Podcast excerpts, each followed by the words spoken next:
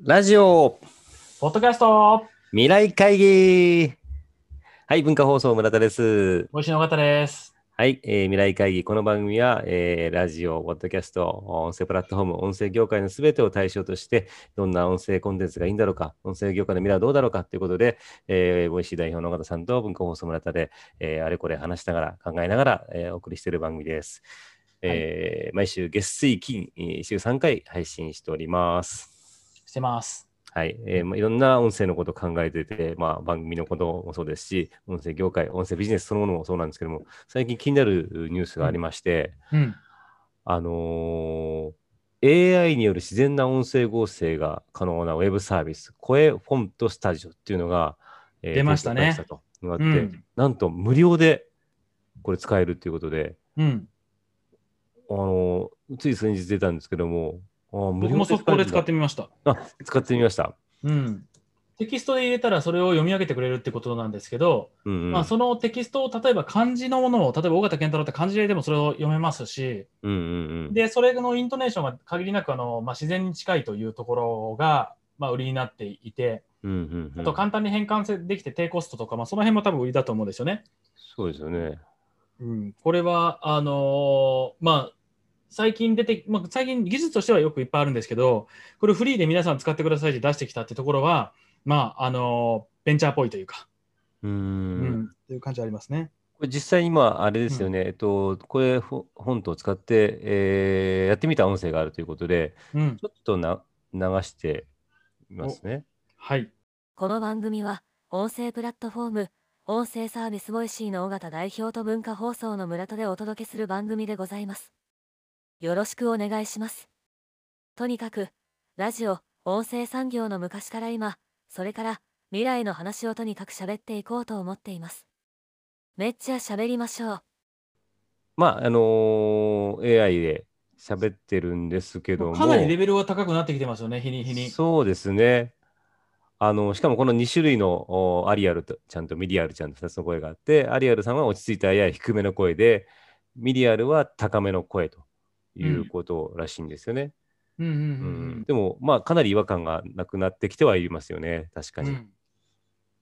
に。んうんいや、もうすごいです。でもこれはもう、えっ、と、まあ、とはいえ、やっぱり人間の感情とかを表すのはすごい難しいんだろうなとは思うんですが、うーん。うん、ただあの、スムーズに効くっていうところではどんどん良くなってくるので、なんかこれが技術良くなってくると、あの本の読み上げとかは普通のこういうので良くなってくるかもしれないですね。今もね、あのいわゆる、えっと読み上げ系でこういう AI 系を使ってるのもありますけども、うん、まだまだちょっと違和感があったりもしますけども、これがね、技術が高くなってくると、そうですよね。これでも、ビジネスモデルとしては、ど、ど、どんなんなんですかね。あまあそんなの考えてないと思いますけど、あのこれでやったら他の会社の研究とかではい。あの企業案件で取ってきてっていうことはありますよね。うーんあなるほどね。うん、ああの前、あの大和さんにもラジオに出てもらったときに、あの声捨てさんと一緒に出てもらいましたけど、はいはいはい。あの声捨て、株式会社声捨て、もともと東芝あーデジタルソリューションズうというんところの会社で、まあ、声をお音声合成技術で作っているっていう会社で、まあ、それは、えーいろんな有名人の声をサンプリングして、そのサンプリングした声をもとに、えーテキストを打つと、その人が喋ってくれるかのようにやると。うん、 d j k o さんの声だったら d j k o さんっぽいうんことで、えー喋ってくれるっていう、まあ、声をうう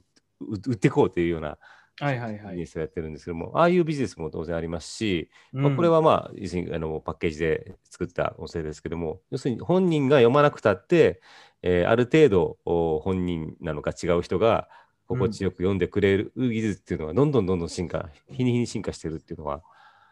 ありますよね。いやー、しますね。もうもっともっといくんじゃないですか。うん、あのーこれ、たまたまこの2種類の声ですけど、もうちょっとこう、ね、こういう声がいいとか、ああいう声がいいとかっていうなってくると、本当にそれ自体もね、あの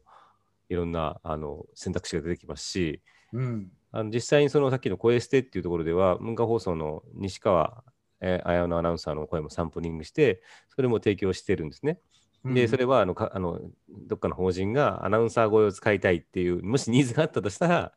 じゃあ、うちの女子アナウンサーの声で、えーどうぞ使ってくださいというようなこともやってるんですけども、うんうんうん。で、こういう本当に技術がどんどん進化すると、もちろんあのいろいろ犯罪とか、あそういうののあの予防はしなきゃいけないんですけども。なんかこう、村田さんがラジオ番組やっていて、はい。もうちょっとアナウンサーいらんと、はい。これでいくってなりますならないです。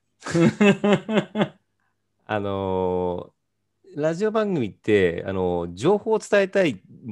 というよりは、うあのんもちろん情報も伝えたいんですけども、どっちかっていうとこう、まあやっぱボイシーにも近いと思うんですけど、なんかこう、その、なんかこう、価値とか思いとかをなんか伝えたいっていう方が大きいのかなと。うんうんっうんていうのがあって、まあ、単純なニュース読み上げとかで、天気予報読み上げとかで使っているラジオ局もあるんですけども、まあ、それは別にまあ本当にまあそういう人件費削減でやってるっていうのがあると思うんですけど、ラジオ番組となった時には、やっぱその人の声っていうのが一番の価値だと思ってて、うんそれがまあ多少たどたどしくても、うまく喋れなくたっても、その人が思いを持って喋ってるってことが価値なんだと思うんですよね。ボイシーも多分そうだと思うんですけども。うん まあ、まあ、僕は使わないですけど、 使わないですけど。いやそうなんですよね。なんかこう、結局、こう、声で届けたいものって、情報じゃな、その、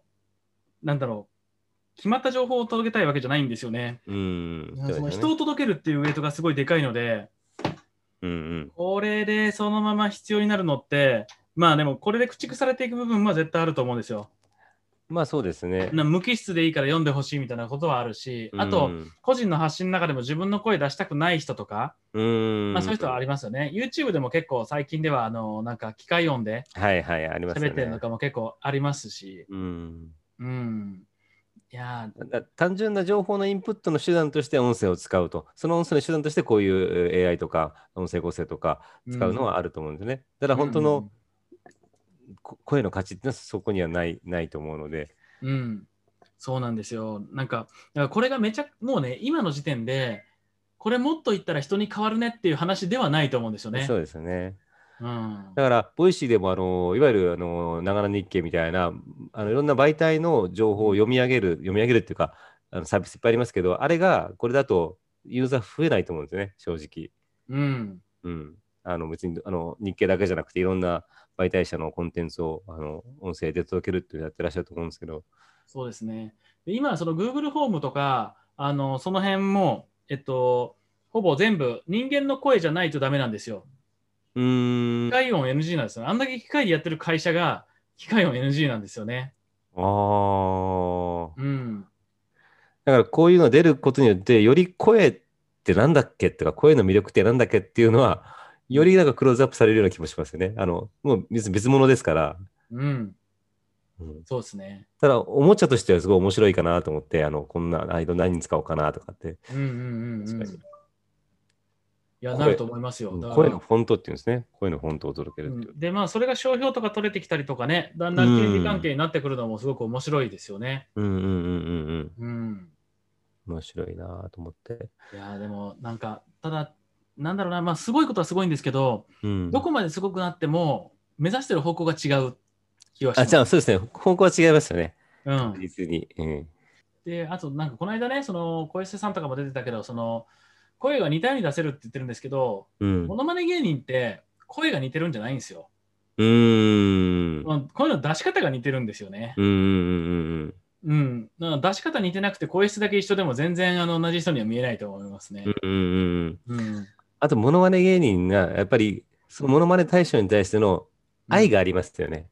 だからそこが笑いにつながったりとか、すごいっていうのにつながったりするな気がします。ただ、純粋にその声質とか、うん、なんとかを、あ波長とかを合わせてるだけだと、なんか、あまり伝わってくるものがないかなっていうのがあって、なんかその人間が表現者でモノマネっていう手段なんだけども、やっぱそのなんか作品なり本人を、うなんか、こう、パロディしたりとか、うん、リスペクトしたりとかすることによってかあの価値あるものができるんじゃないかなと思いますけどね。うん。わかる。うん、いや、なんか、どうなっていくんですかね、ここか とら。いうことでね、まあ、うんちょっと音声業界関連ニュースということで、えーウェブ音声合成サービス、声フォントスタジオっていうのをちょっと紹介しましたけども、ぜひちょっとこれも皆さん、無料なんで使ってみて、そうですね、ホームページで文字入れるだけでできるので、ぜひちょっと試してみてはいかがでしょうかと。ぜひぜひ。はい。